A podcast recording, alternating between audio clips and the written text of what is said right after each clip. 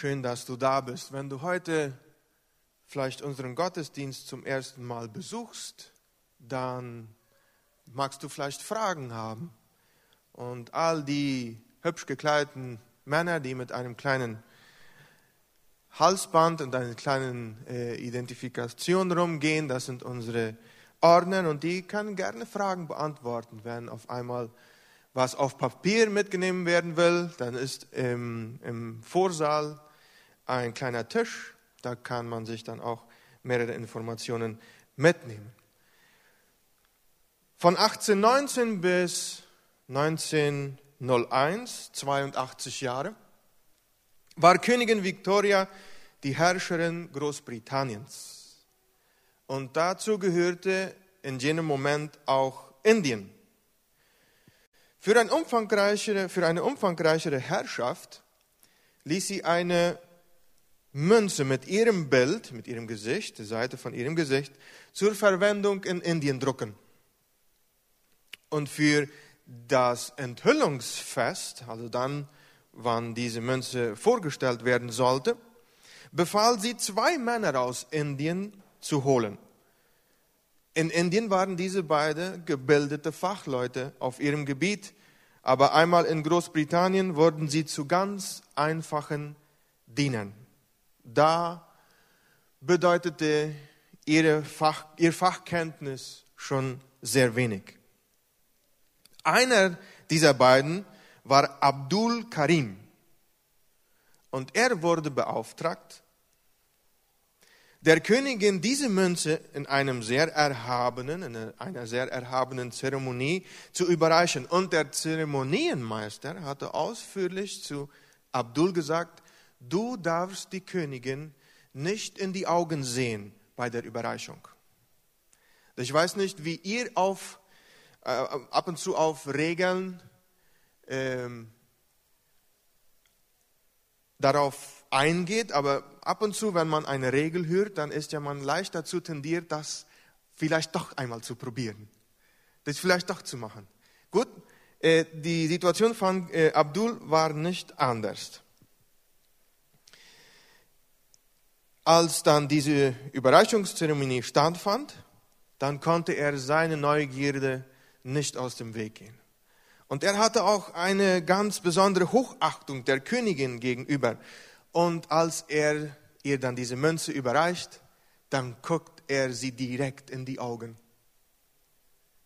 Und irgendwie bekam er darauf eine Antwort. Der Königin mag es vielleicht überrascht haben, dass er mit einem starrenden Blick sie ansieht und sie sieht ihm zurück mit einem starrenden Blick an. Und es scheint so, als ob dieser Augenblick, ganz konkret, äh, irgendwas zwischen sie beiden anfacht.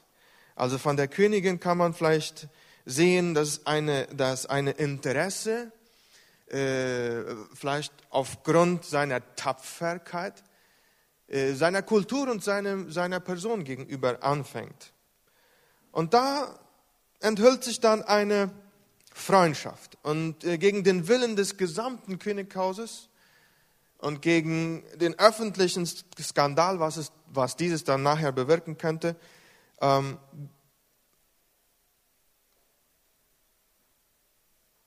schenkte sie ihm freien Zugang zu ihr, zu der Königin Großbritanniens. Ein indischer Diener, freien Zugang zur englischen Krone. Und dieses ohne irgendeine Absprache oder Rücksprache überhaupt mal. Sie wurden beste Freunde. Möglicherweise die schönste und am meisten kritisierte Freundschaft in der gesamten Geschichte des britischen Königtums. Die Königin durchbrach die hierarchische, bürokratische und protokollarische Barriere zwischen ihr und dem indischen Diener. Jetzt hatte er freien Zugang zu seiner Königin, wann immer er wollte ab zwar alle anderen dagegen waren. Dies ist eine wahre Geschichte. Wenn ihr auf einmal sie in einem Film ansehen wollt, den Film gibt es auch. Und man könnte sagen, wow, wie süß von dieser Königin. Ja, man kannte von ihr, dass sie etwas kalt wirkte, ernst, etwas abstößend, so dass dieses ein ganz außerordentlicher Moment in ihrer Geschichte auch war. Und ganz logisch auch in, im Leben von Abdul. Und wir können sagen, wie süß. Aber ich denke, dass wir uns auf dieser Art und Weise irgendwie identifiziert fühlen könnten mit Abdul. Denn heute erinnern, wir uns an etwas Ähnliches. Lukas Kapitel 23, die Verse 44 bis 47 beschreiben eine ähnliche Geschichte. Lukas 23, die Verse 44 bis 47. Am Mittag wurde es plötzlich im ganzen Land dunkel. Die Finsternis dauerte drei Stunden. In dieser Zeit war die Sonne nicht zu sehen. Dann zerriss im Tempel der Vorhang vor dem Allerheiligsten mitten in zwei. Matthäus 27, 51 und Markus 15, 38 fügen hinzu, von oben bis unten, damit da keine Fragen bleiben, wie der jetzt zerrissen ist. Von oben bis unten in zwei. Und Jesus rief laut, Vater, in deine Hände lege ich meinen Geist. Und mit diesen Worten starb er. Der römische Hauptmann, der die Hinrichtung beaufsichtigt hatte, lobte Gott und sagte, dieser Mann war wirklich unschuldig. Die heutige Besinnung habe ich mit dem Titel gesetzt, der zerrissene Vorhang. Nie zuvor und nie danach hat es so dunkle drei Stunden gegeben wie in diesem Moment der Geschichte. Alle Sünden der ganzen Menschheit wurden auf Jesus geworfen. Und, und diese, dieses Ereignis war so angespannt, dass sich sogar die Natur offenbarte. Die Sonne verbarg sich und eine dichte Dunkelheit bedeckte drei Stunden lang die ganze Erde. Ich persönlich mag sehr das induktive Bibelstudium, dass wenn man einen Bibeltext liest, der erste Schritt ist, alles das zu beobachten, was mir auffällt, ohne nach einem Bibelkommentar zu greifen oder sonst irgendwelche Hilfstexte, nur Bibeltext und ich. Und wenn ich diesen Bibeltext so überlese und mir fällt da eine ganz interessante Sache auf. Wir haben sonst keinen andere äh, Bibelzeugnis darüber, aber ich habe darüber nachgedacht. Also diese drei Stunden Finsternis habe ich mir ab und zu mal so nachgedacht. Ähm, könnte es sein, dass die Sünde der ganzen Menschheit, wir müssen uns das, ich meine, wir können uns das in Wirklichkeit nicht vorstellen, wie viel das ist. Wie viele Leute es von Adam und Eva bis zu dieser Sekunde gegeben hat und dass jeder sündig geboren ist nach Adam und Eva, also das muss dann schon ganz wirklich viel Sünde gewesen sein. Und all diese Sünde nahm er auf sich, nahm Jesus auf sich. Und dann frage ich mich, mag es sein, dass es wegen der ganz großen Menge an Sünde Gott vielleicht drei Stunden gedauert hat, diese wirklich zu verarbeiten und zu vergeben? Ich weiß es nicht. Ich habe darauf keine Antwort. Ich kann mir nur vorstellen, dass es sehr, sehr, sehr viel gewesen sein muss. Darin waren auch deine und meine. Aber eines können wir mit Sicherheit sagen. Gott hatte seinen Sohn wegen des Ausmaßes der Sünde in diesem Moment der Geschichte verlassen. Gott hatte seinen Sohn verlassen. Und ich bin mir ganz sicher, dass dies der schlimmste Moment für Jesus am Kreuz gewesen sein muss. Er hatte vorher im Gethsemane gebetet, gefleht, dass dieser Kelch doch möchte an ihm vorübergehen.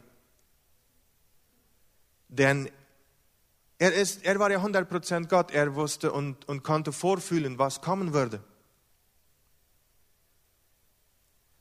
Und er fühlte es, wie schwer es sein würde.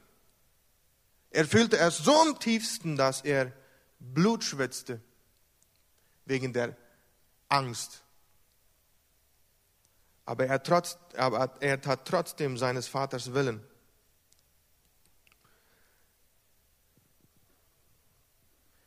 Er wollte nicht, er, konnte das nicht über sein, er konnte es nicht über sein Herzen verstehen, dass nach dem Gebet im Gethsemane es, wurden, es würde nicht mehr lange, noch, noch viele Stunden dauern, bis sein Vater ihm das Angesicht würde abwenden. Der Vater verließ für eine Zeit seinen Sohn wegen der Anmaß der Sünde, deine und meine. Und äh, Markus Kapitel 15, Vers 34 berichtet von dieser Agonie, die Jesus am Kreuz hatte. Er schreit, mein Gott, mein Gott, warum hast du mich verlassen?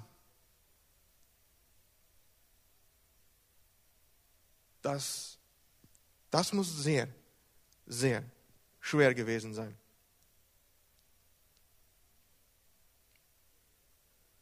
Aber nur wenige Augenblicke später wandte sein liebender Vater und unser liebender Vater sich wieder zu seinem Sohn, wissend, mit dem Plan, dass seine wichtigste Stunde gekommen war und als Antwort auf den letzten lauten Schrei seines Sohnes sandte er seine ersehnteste Botschaft seit des Sündenfalls im Garten Eden.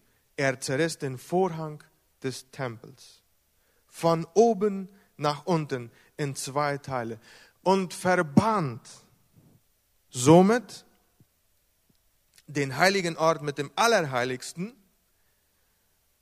da er ja im Allerheiligsten seine Anwesenheit bis dahin begrenzt gewesen war und dass nur einmal im Jahr ein Hohepriester in diesem Allerheiligsten rein durfte, um mit dem Volk zu vermitteln. Einmal im Jahr.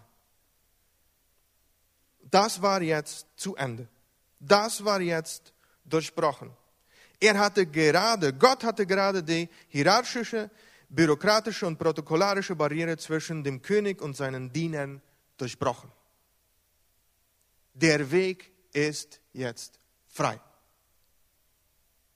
Der Zugang ist jetzt frei. Jetzt konnten alle seine Leute, die wollten, auf ihn zugreifen, direkt, wann immer sie wollten und ohne vorherige Absprache oder Anfrage. Wahrscheinlich die meist erwartete Freundschaft zwischen beiden Seiten. Ab und zu denke ich, dass wollen war eher viel mehr von Gott als vom Mensch, da der Mensch nicht viel verstand in dem Moment. Aber nachher können wir das sehen, dass der Mensch das auch langsam anfing zu verstehen. So, das war in Wirklichkeit eine Freundschaft, die erwartet worden war von beiden Seiten, die zu einer wunderbaren Freundschaft führen sollte. Möglicherweise die am meisten kritisierten in der Geschichte des Königreiches. ich weiß nicht, ob wir es irgendwie schaffen, was damals in dem Moment passiert ist, vollständig zu erfassen. Mir fällt es schwer. Ich versuche es so gut wie es geht zu verstehen und, und da, mich da reinzudenken und zu vertiefen, aber der, der Moment ist so groß, so breit, so hoch, so tief, dass mein kleines Gehirn nicht alles fassen kann. Gott der Vater der Schöpfer des Universums, hat den Vorhang von sich oben zu seinem Volk unten kaputtgerissen. Dank wem? Dank des einzigen Hohenpriesters, Jesus Christus, der ein für allemal in das Allerheiligste eingezogen ist und uns bei der direkten Verbindung zwischen Gott dem Vater und uns für den Rest der Zeit hilft, wie der Text aus Hebräer Kapitel 10, die Verse 19 bis 22. Ich werde sie noch einmal lesen. Und so, liebe Brüder und Schwestern, können wir jetzt durch das Blut, das Jesus Christus am Kreuz für uns vergossen hat, frei und ungehindert ins Allerheiligste eintreten. Christus hat den Tod auf sich genommen, und damit den Vorhang niedergerissen, der uns von Gott trennte. Durch seinen geopferten Leib hat er uns einen neuen Weg gebahnt, der zum Leben führt. Er ist unser hoher Priester und herrscht nun über das Haus Gottes, seine Gemeinde. Darum wollen wir zu Gott kommen mit aufrichtigem Herzen und dem tiefen Glauben, denn das Blut von Jesus Christus hat uns von unserem schlechten Gewissen befreit und unser Körper wurde mit reinem Wasser von aller Schuld reingewaschen.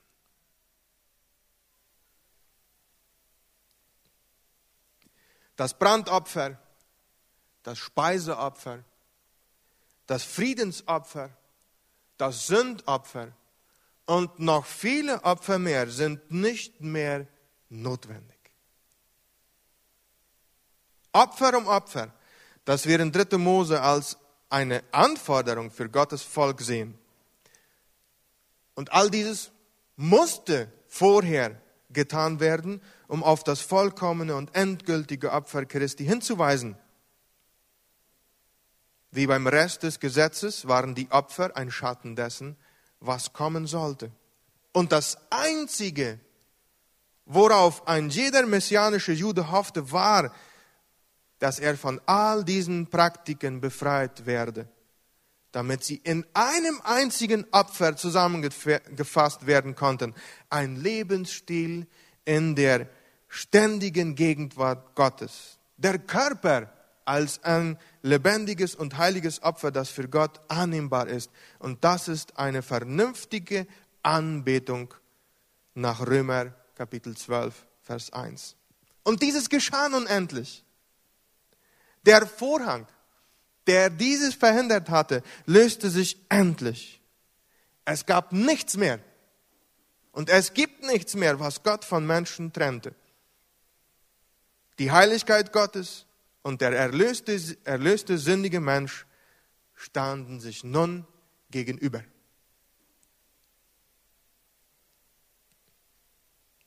Und dieser Augenblick war so kosmisch, dass er die Natur erneut aus den Grundfesten erschütterte und die Grenzen von Leben und Tod überschritt. So viel Macht, übernatürliche Kraft hatte dieser Moment. Matthäus beschreibt es in Kapitel 27, die Verse 51 bis 53. Die Erde bebte und die Felsen zerbarsten, sie zerbrachen. Gräber öffneten sich und viele Verstorbene, die nach Gottes Willen gelebt hatten, erwachten vom Tod. Nach der Auferstehung von Jesus verließen sie ihre Gräber, gingen in die heilige Stadt Jerusalem hinein und erschienen dort vielen Leuten. Nicht einmal der Kosmos konnte diesen Moment irgendwie entgegenstehen und normal bleiben. Es gab ein Vorher und ein Nachher. Dieser Moment war so majestätisch, dass selbst der Hauptmann, der von der Verhaftung Jesu bis zu seinem Moment bis zu diesem Moment der Kreuzigung, die ganze Folter desjenigen, der jetzt tot an diesem Kreuz hing, leitete, keine andere Wahl hatte, jetzt Gott zu loben und zu preisen und zu bekennen, dass Jesus wirklich unschuldig gewesen war.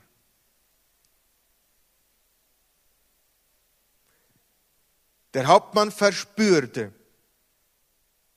wahrscheinlich den zerrissenen Vorhang und er konnte nicht anders reagieren, als diesen in Anspruch nehmen. Machen wir das auch? Welche Haltung haben wir, du und ich, am Fuße dieses Kreuzes? Am Fuße dieses Kreuzes, wenn wir hinaufsehen und den gekreuzigten tot hängen sehen, welches ist unsere Haltung in dem Moment? Sind wir uns Tag für Tag im Alltag wirklich bewusst, dass der Vorhang zerrissen wurde und noch immer zerrissen ist, dass er in zwei Teile gerissen wurde und dass es kein Hindernis von dem Moment mehr gibt, eine persönliche Beziehung mit dem Dreieinigen zu haben? Spiegelt unsere Mentalität, wie wir denken, reden und handeln, es wieder, dass wir Gott von Angesicht zu Angesicht begegnet sind? Sind wir davon wirklich überzeugt, dass der zerrissene Vorhang uns die Sündenvergebung durch nur ein Bußgebet ermöglicht hat? Ja, das sind wir. Sonst wären wir nicht hier. All unsere Sünden wurden uns vergeben und Gott kann sich wieder nähern. Aber wirklich nähern.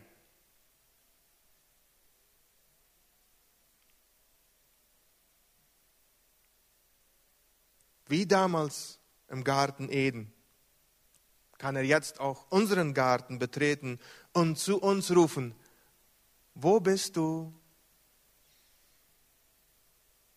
Wo bist du? Das war, ist und bleibt die Liebe unseres Retters. Und welch eine Möglichkeit, auf diese Liebe des Retters mit einem Lied zu antworten. Er hat alles für uns gegeben. Sind wir bereit, auch alles an ihm zurückzugeben?